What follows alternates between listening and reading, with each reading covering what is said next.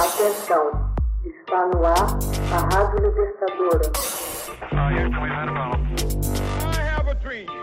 Começa agora o Hoje na História de Ópera Mundi.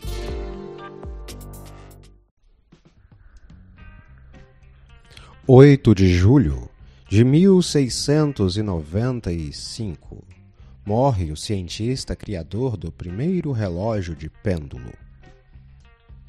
Físico, matemático e astrônomo holandês, Christian Hong morreu em Haia no dia 8 de julho de 1695. Uma de suas principais contribuições para a ciência foi a criação do primeiro relógio de pêndulo, em 1656.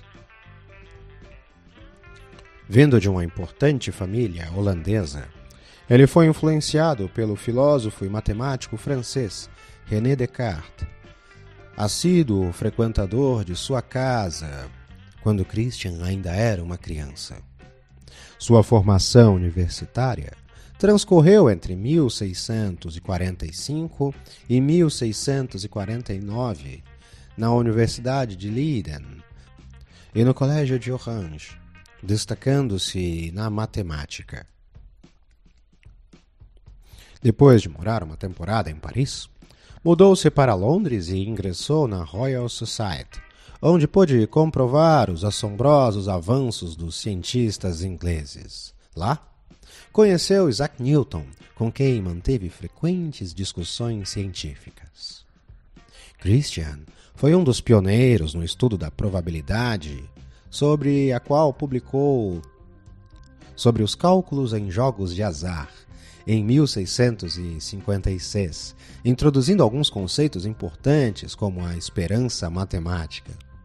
Já seus trabalhos em física concentraram-se principalmente em dois campos: mecânica e óptica.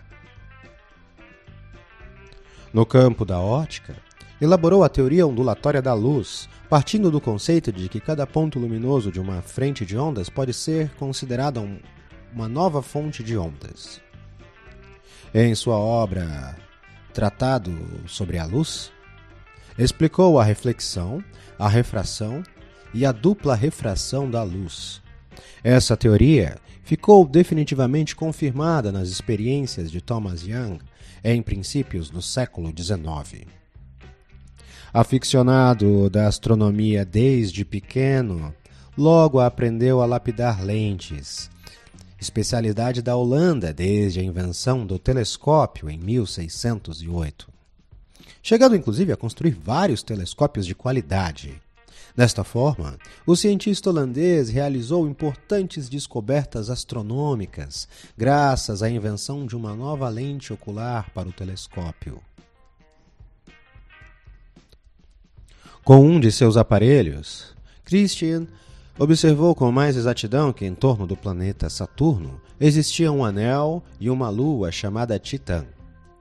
Na verdade, o anel já havia sido descoberto anteriormente por Galileu mas à época ele não pôde identificá-lo claramente.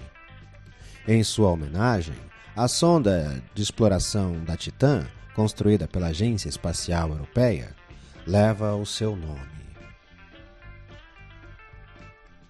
Hoje na História, uma produção de Ópera Mundi, com narração de José Igor e edição de Laila Manuelli. Você já fez uma assinatura solidária de Ópera Mundi? Fortaleça a imprensa independente. Acesse www.operamundi.com.br/apoio. São muitas opções. Você também pode fazer um Pix usando a chave apoie.operamundi.com.br. Obrigada!